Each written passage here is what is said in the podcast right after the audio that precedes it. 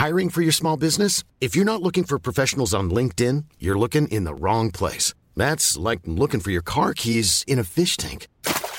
LinkedIn helps you hire professionals you can't find anywhere else, even those who aren't actively searching for a new job but might be open to the perfect role. In a given month, over 70% of LinkedIn users don't even visit other leading job sites. So start looking in the right place. With LinkedIn, you can hire professionals like a professional. Post your free job on linkedin.com slash people today.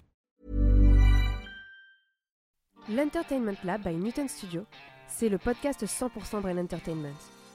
Créatifs, responsables de marque, directeurs de plateformes technologiques, Pure Players Entertainment et Communicant 3.0 nous partagent leur point de vue sur l'avenir des marques et du divertissement à l'ère digitale. Ce podcast est animé par Alexis Ferber. Bonjour à tous, nous sommes ravis d'accueillir Thomas Rudel euh, au podcast de l'Entertainment Lab. Bonjour Thomas. Bonjour Alexis.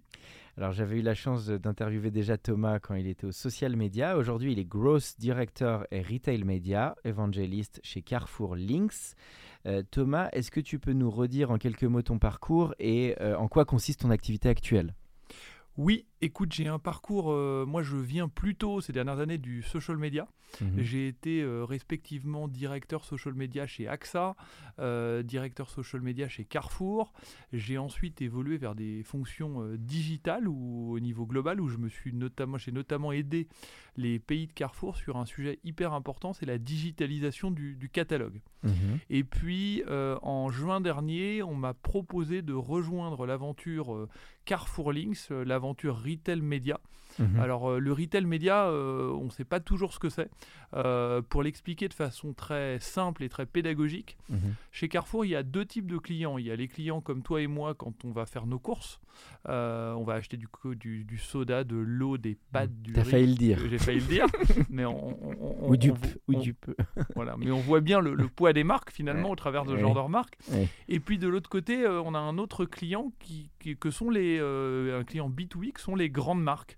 Euh, et les grandes marques, euh, elles ont notamment ce qu'on leur vend chez Mhm. Carrefour c'est de l'accès à de la data.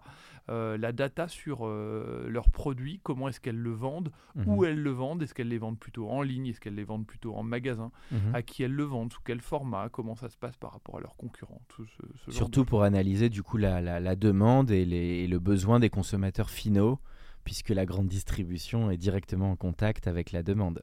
C'est exactement ça. C'est vrai qu'on a la chance, c'est que euh, euh, les, les Français euh, font leurs courses.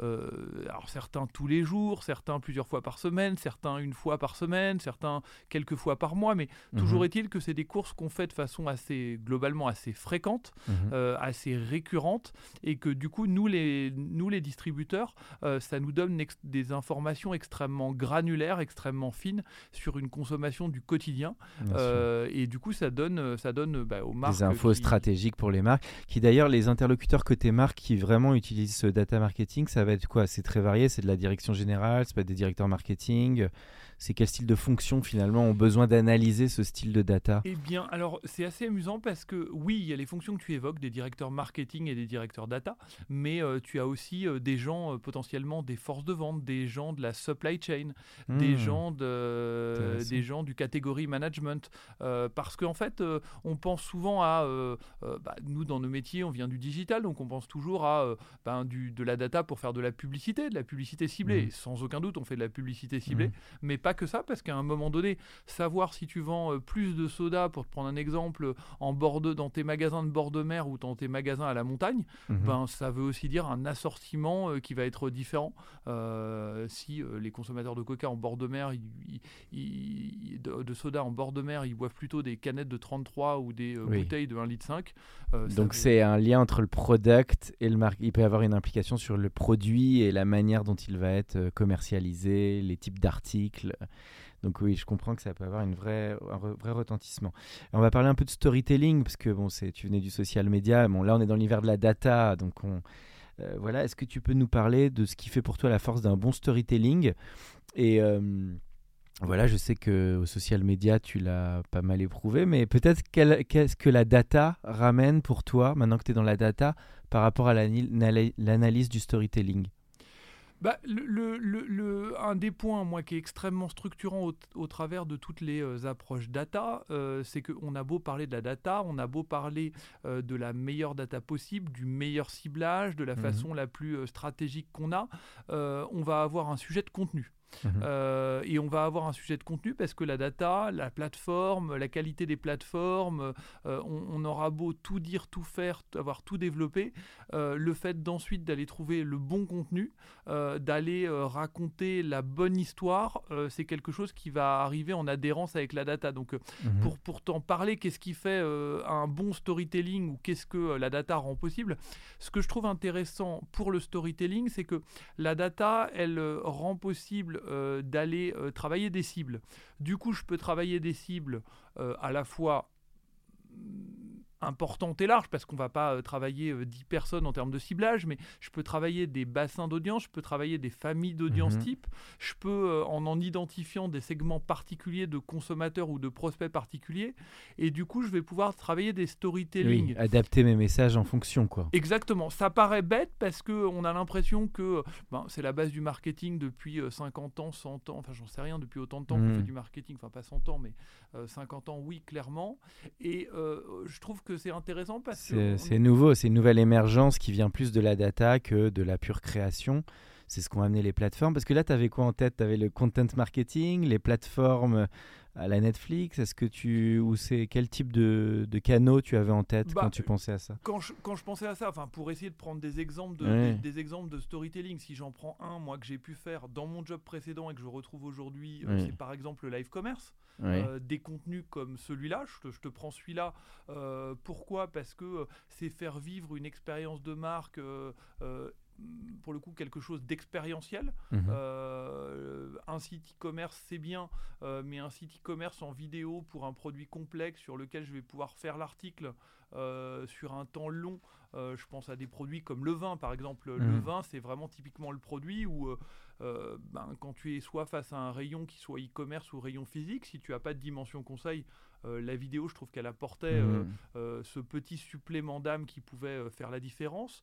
Je pense aussi, je pense aussi à un autre qui, est lié au podcast qu'on fait ce soir, c'est ce format podcast. Mmh. Mmh. se dire que on a un Spotify qui est la nouvelle, qui, est finalement la nouvelle radio ou la nouvelle façon d'écouter du son. Enfin, si je prends celui-là, ou quand, quand, je regardais leurs chiffres de consommateurs mensuels aujourd'hui il marche fort et, tu te, et du coup tu te dis euh, ça veut dire que euh, mon spot radio d'autrefois euh, bah, du coup, quand je suis une marque, je vais pouvoir, euh, euh, du coup, via du podcast, alors du podcast partenaire ou bien, ou mhm. bien du, des capsules sonores avant le podcast, aller faire des ciblages dédiés. Et donc, du coup, j'invente un storytelling sonore là aussi qui peut être différent, complémentaire. Je trouve que ça réinvente. Parce que on en a parlé un peu ce matin. On a eu un invité dans l'univers de la musique qui nous parlait de comment le, le pouvoir de la recommandation, ce qui est beaucoup fait par les plateformes notamment, et que ça pose aussi des vraies questions sur la création parce que finalement, quand tu as des goûts, bah, c'est un peu le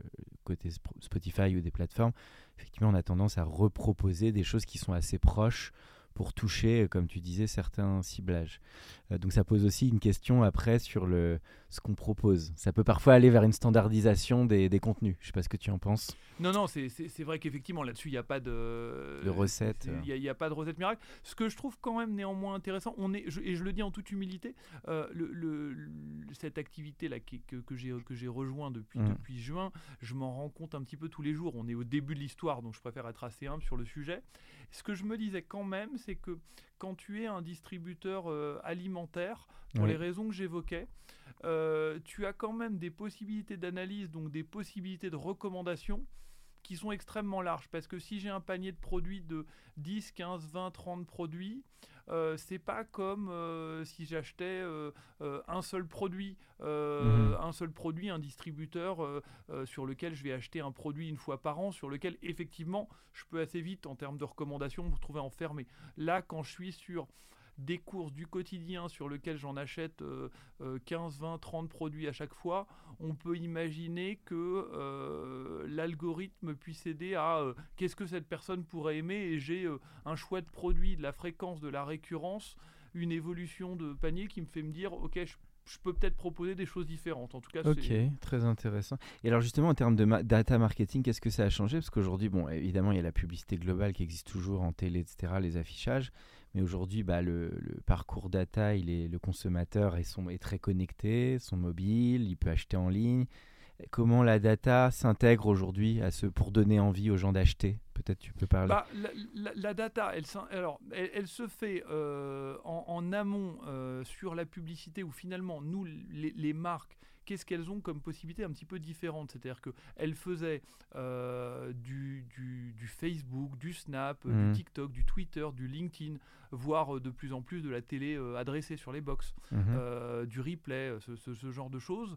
on va leur donner la possibilité de tout changer et rien changer tout changer parce que parce que en fait elles vont pouvoir sur toutes ces plateformes cibler leurs consommateurs chez nous ou euh, des non-consommateurs. Mhm. Donc une approche euh, finalement de bah, j'utilise mes canaux habituels, euh, je vais pouvoir y injecter, donc entre guillemets, j'ai mes repères sur ces grandes plateformes qui sont devenues des énormes carrefours d'audience, mhm. et, là-dedans, je vais, je vais cibler, mhm. je vais cibler finalement différemment, et ensuite je vais pouvoir à la fin, c'est peut-être aussi ça qui est intéressant pour ces expériences-là, mesurer, mesurer l'impact d'un mhm. point de vue e-commerce, ça je pense que tout le monde comprend pourquoi et c'est évident.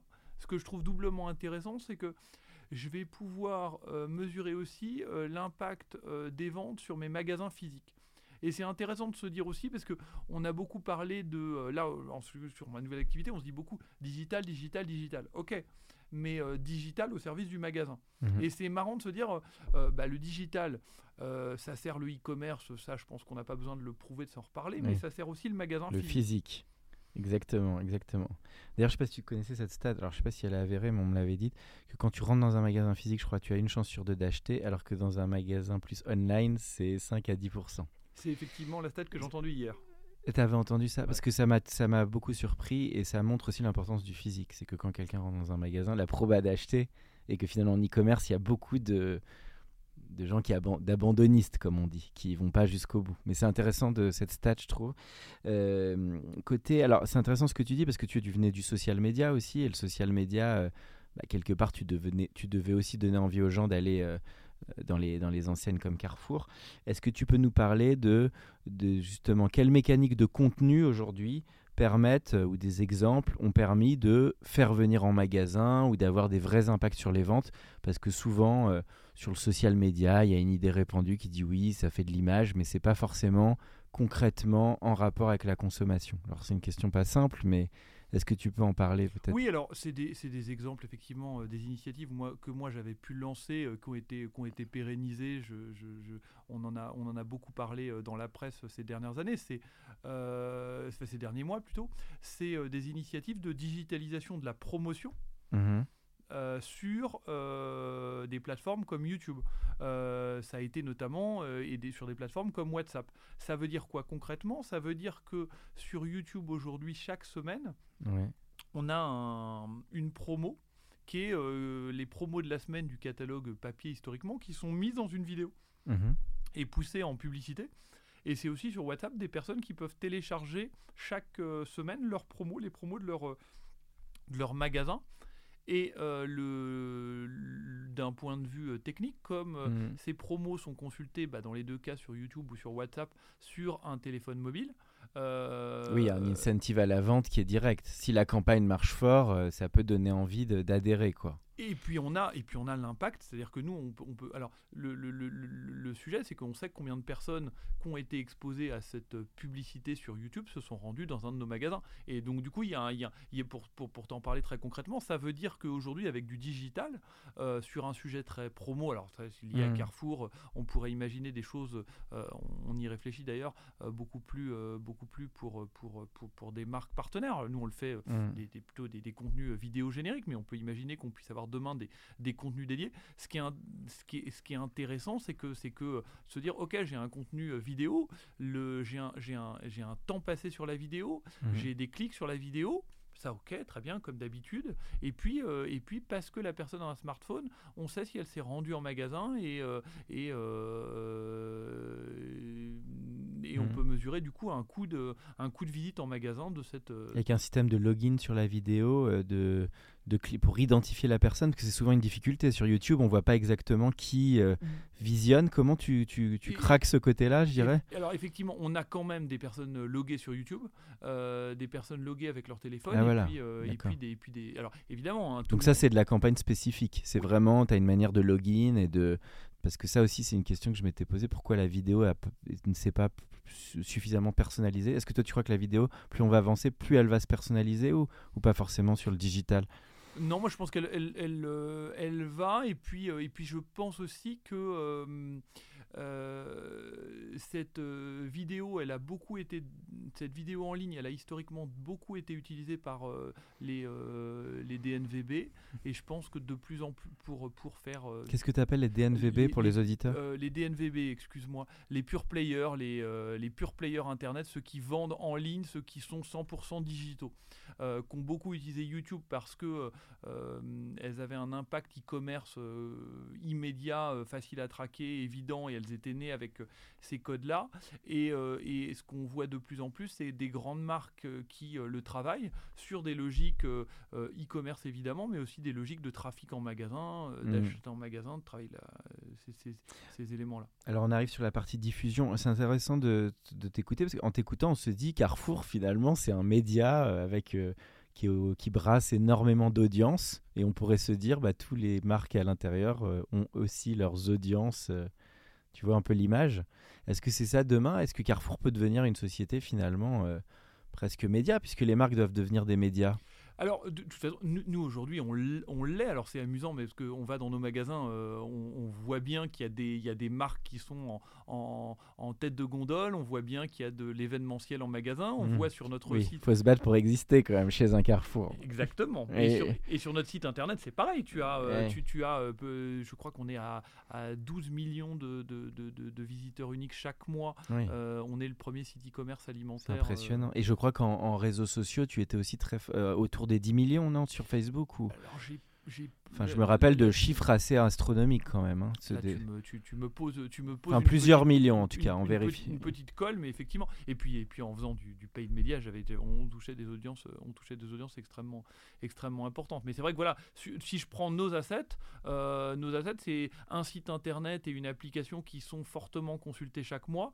Euh, ça veut dire que si j'ai euh, soit une bannière en entrée de site, soit je cherche du jambon et je, me, je, je- je tombe sur une pub pour un jambon euh, bien connu ou Mhm. notre jambon marque distributeur ou, ou que sais-je, euh, c'est effectivement une exposition à la... Et ce que je trouve intéressant, c'est que euh, le distributeur peut être sa propre marque et à la fois il a des gens qui viennent tellement pour des catégories précises, c'est que euh, dedans tu as, euh, euh, tu auras, enfin quelque part tu peux toujours avoir la promotion qui lui conviendra. Tu cherches euh, du whisky, tu peux avoir une promotion pour le whisky. Tu cherches du jambon, tu auras une promotion pour le jambon. Euh, L'unité de besoin est pas la même, le moment est pas le même.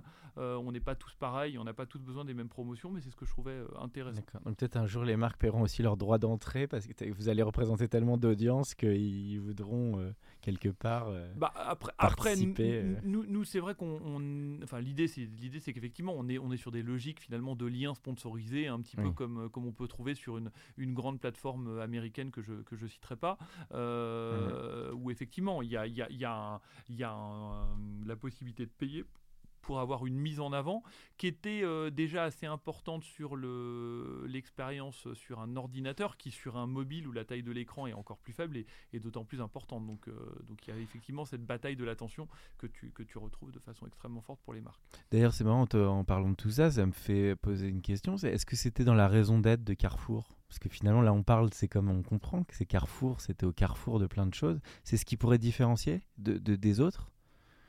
En termes de, je veux dire, justement, de, de nom, de positionnement dans l'univers de la grande distribution. Qu'est-ce qui ferait que c'est l'histoire de Carrefour finalement sort du lot par rapport aux autres distributeurs Bah, dans l'identité pour toi hein. Moi, pour moi, cette logique de être au carrefour d'eux, on, y- on, Voilà. on, on y, est finalement. Je trouve que c'est. Enfin, le, le, le, le point, je pense que vraiment, il est là. C'est qu'on est dans notre euh, raison d'être, on est dans notre euh, euh, ADN de, euh, du mieux manger, de la d'aider les gens à leur donner la, la- la meilleure nourriture, les produits qu'ils recherchent, les produits dont ils ont besoin. Le sujet, il est plus de s'adapter à son époque finalement. C'est il y a une, euh, il y a des besoins des consommateurs qui évoluent. Il y a une technologie qui rend la chose possible et qui rend aussi euh, l'omnicanalité euh, plus facile parce que euh, parce que bah, on a changé. on a toujours envie de mieux manger. On a moins de Mhm. temps. On a parfois envie de prendre le temps d'aller en magasin. Parfois envie de faire plutôt du e-commerce et que et que on essaie d'accompagner ce mouvement-là. Donc je trouve Mhm. qu'on est on est vraiment dedans et on est juste sur une technologie qui rend la chose faisable plus facilement Mhm. euh, et à grande échelle pour beaucoup de marques et qui sert à nos yeux beaucoup de consommateurs. D'ailleurs, ce que tu dis, on l'a vu beaucoup dans les publicités ou la communication, qui a, que ce soit vous en tant que distributeur ou d'autres distributeurs, est très tourné vers le- la production locale, le manger mieux. Tout ça, on trouve que c'est un, pli qui a été vraiment très bien pris par, par Carrefour. Euh, alors, on va parler un peu d'entertainment. On arrive dans la fin du podcast. Mais est-ce que là, on sort un peu de, de la zone data et grande distrib Mais est-ce que tu peux nous parler d'exemples de films, de séries ou même d'albums de musique euh, qui t'ont accompagné ou qui te, voilà, qui te plaisent euh, Des goûts plus créatifs, on va dire? Alors, du côté des, du côté des goûts, des goûts plus créatifs, euh, dans mes, euh, enfin, je, je sais, je- je- elle m'a, Oui. accompagné. on- Ouais, il faut te rapprocher de, du micro. oui. Vas-y, vas-y, vas-y. Non, dans, dans, on va dire que dans les séries qui, que, que, que dernièrement, euh, moi j'ai, Baron Noir où je Ah reste. oui. euh, Cadmerade. Ben, je sais pas, il y a un truc. euh, moi, ça m'a même. Enfin, ça, ça- j'aime bien voyager et, euh, et, la période était un peu compliquée, comme, comme, comme on le sait tous. Ça m'a donné envie de voyager à Dunkerque et j'aime beaucoup la ville. Non, mais c'est amusant le poids de la. dans l'entertainment, le poids de se dire. bah, de mettre en avant une ville Mhm, c'est vrai. dont euh, spontanément on se dit pas euh, je vais aller euh, passer un week-end C'est à comme Dun- Anvers dans Braqueur, quoi. T'as envie d'aller euh, en Belgique, aux Pays-Bas. Mais non, mais c'est Et- marrant parce que je trouve que, je trouve que c'est intéressant quand même vrai. le, le, Les villes de l'univers, quoi. De la ville. euh, Et donc, t'es allé en- à Dunkerque en Et, pèlerinage. et donc derrière. je suis allé à Dunkerque en pèlerinage euh, et, j'ai, et, et pour le coup j'ai adoré. Alors c'est marrant, c'était pas forcément la perception que j'avais de la série, euh, de la série d'un point de vue. euh, Mhm. Mais en revanche, mais en revanche non, euh, euh, la- la beauté des plages et, euh, et, euh, et l'ambiance extrêmement chaleureuse euh, du, du- du nord de la France, je- tu, tu le, tu le retrouves, tu le vois dans la série, tu le retrouves là-bas Mm. et, et ça donne envie et je ne peux que je ne peux qu'encourager à y aller. Donc euh, Parfait. donc, Et côté, alors ça c'était côté série. Et côté film et musique, tu dirais quel type d'exemple qui te, qui te plaisent ou qui, des- qui t'accompagnent Euh, alors, euh, côté euh, film, euh, j'avoue que le OSS 117, euh, dernière version, je sais qu'il a été décrié. De Nicolas Bedos. Ouais, moi je. Moi, T'as j'ai- adhéré. moi j'ai moi j'ai adhéré je l'ai trou- écoute c'était peut-être je sais pas quoi te dire est-ce que c'était très loin? Est-ce que c'était Oui. pas assez loin? Est-ce que moi j'ai passé un bon moment je l'ai trouvé Oui, un je- peu transgressif. Il faut un peu de transgression de temps en temps. je l'ai trouvé drôle là où le, là Ouais. où le James Bond pour le coup je l'ai trouvé je l'ai trouvé assez ennuyeux et Oui, il Moins était- fort que Skyfall. Quoi. ouais. ça c'est sûr. Et sur la musique? Euh, sur la musique, j'arrête. euh, sur la musique, j'ai pas. Dernièrement, j'ai pas eu d'énormes trucs où je me suis dit. euh, Tu vas pas nous citer Orelsan parce que tous les invités mais nous parlent le- le- d'Orelsan. J'avoue, honte- honteusement, je l'ai pas écouté. Le. Adele, je l'ai écouté. C'était pas mon. D'accord. Bon, je pas. Bon, pas de coup de cœur, mais en général, peut-être des musiques, euh, plus des groupes ou des trucs que tu adores depuis toujours, quoi. Euh, moi, j'aime bien les Strokes. Tu vois, j'ai encore Ah ouais, euh, réécouté. Enfin, je trouve qu'il y a une énergie rock qui se dégage, qui. Qui se Bon dégage. Il y y a un truc.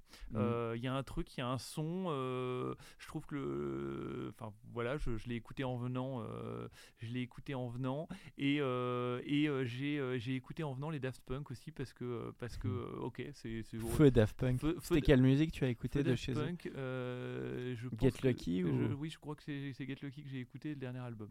Euh, D'accord.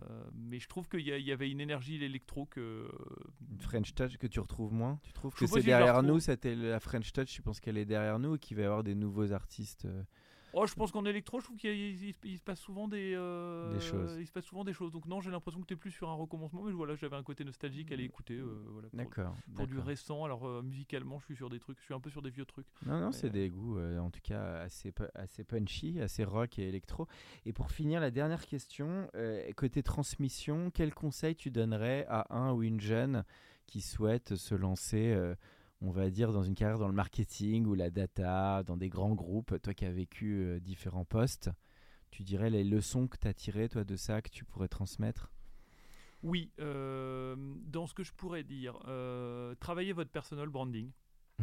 Euh, C'est normal quand tu étais au social media que tu nous je, je sais, mais c'est amusant à quel point. Les gens le font pas forcément, ça oui, que et tu veux puis, dire. et puis ils me disent, mais je ne suis pas intéressant. Je dis, mais euh, tout le monde est intéressant. Enfin, c'est euh, euh, pour, pour moi. Enfin, tu, tu me Qui te dit ça? C'est la jeune génération qui te dit ça? Oui, la jeune génération ou ou des moins jeunes d'ailleurs, euh, que je vais former et je leur dis, c'est marrant parce que tu me parlais storytelling et, Oui. et moi c'est ce que je dis souvent, mais le storytelling c'est ou je- on en parle pour les marques, mais et si vous vous étiez la marque? Euh, Bah, c'est même pas et vous, c'est que les- on est finalement là l'histoire qu'on raconte, c'est l'histoire que chacun a quoi. Donc c'est c'est vrai ce que tu dis d'ailleurs. C'est euh, oui oui. Et je me dis toujours, euh, je me dis toujours, euh, mes étudiants, je leur dis parce que je, je- T'étudies- tu enseignes où? Je- j'enseigne à l'ISC à l'université de Cergy-Pontoise. Ah bien, ok. Et c'est ce que je dis aux étudiants, c'est je leur dis euh, le, le- le marketing d'une d'une grande marque de produits de consommation, de soda ou autre, c'est Mhm. super. Mais le Mhm. marketing de vous-même, euh, c'est intéressant aussi de se dire euh, est-ce que sur mon LinkedIn, sur mon Twitter, j'ai la bonne photo? Est-ce que j'ai le bon profil? Est-ce que quand je fais un post pour raconter un projet pro, je le raconte de la bonne façon? C'est un art de faire ça bien finalement. C'est un vrai métier. C'est un vrai métier. Mmh. Euh, et c'est aussi pour ça que moi je le dis, euh, enfin, et je le- enfin, c'est à la fois un vrai métier et à la fois, même si tu as un autre métier, Mmh. euh, le faire savoir, c'est euh, aussi important pour moi que le savoir-faire. Mmh. Donc ce serait un peu le conseil que moi je donnerais en disant, euh, faites votre vrai métier. Je suis pas en train de dire que euh, avec le Mhm. storytelling, je vais, euh, je vais, je vais, je vais plus art de fond. C'est pas du tout ce que je suis en train de dire. Je suis en train de dire qu'il faut du fond. Et je dirais aux, aux étudiants, travaillez votre fond, bossez vos fondamentaux, soyez hands-on, c'est-à-dire que faites les choses par vous-même. Mmh. Parlez pas de vidéo, faites une vidéo. Aujourd'hui, Mmh. un smartphone par exemple. Soyez dans l'action quoi. Soyez dans l'action, faites vous-même, euh, regardez, mais ils le font. Euh, regardez des tutos si vous voulez apprendre à faire de la Mhm. vidéo, de la photo, du podcast, du film, enfin de la Mhm. musique, peu importe, il y a mille façons, mais faites et parlez pas trop. Et, euh, et, euh, et derrière, euh, communiquez sur ce que vous faites Mmh. euh, avec des choses toutes bêtes, mais auxquelles à mes yeux les, les, les uns et les autres on pense pas toujours. C'est, et parce que je le vois tous les jours, c'est penser à vos audiences Mmh. et dites-vous, j'ai un travail peut-être très technique, très subtil, je sais pas, moi je suis euh, vidéaste, euh, j'ai la qualité du plan, ceci ou cela. Pour des professionnels euh, de Mhm. la vidéo, ça leur parlera, mais euh, Oui, si qu'est-ce qui dépasse et qui va aller au-delà quoi. à un moment donné, c'est mes amis, mes parents, euh, des gens dans un dîner en ville, euh, dans un bar, qu'est-ce que je leur dis de ce que j'ai fait Euh, et si je commence à parler de la technicité des plans, je peux avoir un type qui est réalisateur en face de moi et lui, ça va lui parler, mais euh, il y a peu de chances que ça arrive souvent. Et donc, euh, donc du coup, j'aurais tendance à dire, ok, d'un point c'est se faire confiance, trouver sa différence et l'exprimer et, et se rendre euh, finalement intéressant, mais déjà puis- se faire confiance. Et ça. puis simplifier.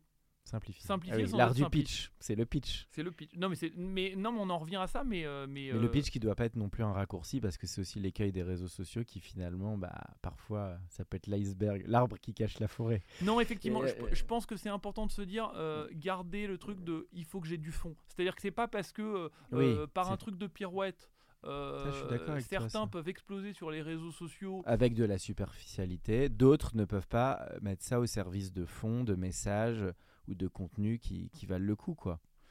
Non, bah, c'est, ah, je m'attendais pas à ce que tu parles de ça, mais sujet très intéressant sur le personal branding, euh, qui, qui est un, qui est pas simple, mais qui est un art euh, et qui est important pour trouver euh, des opportunités.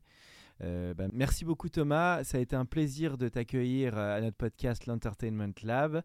Voilà, de pouvoir te recevoir après la première partie social media, on a fait la partie data. Merci beaucoup. Merci Alexis. Pour ceux qui sont encore avec nous, merci de nous avoir écoutés.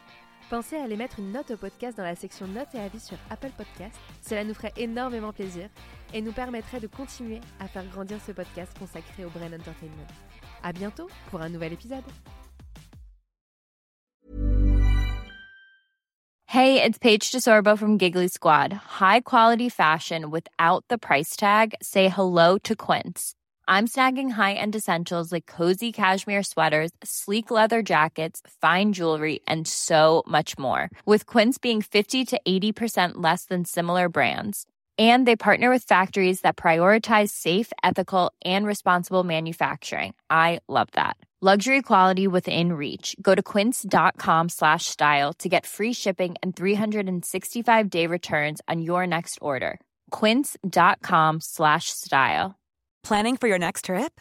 Elevate your travel style with Quince. Quince has all the jet setting essentials you'll want for your next getaway, like European linen, premium luggage options, buttery soft Italian leather bags, and so much more. And is all priced at 50 to 80% less than similar brands.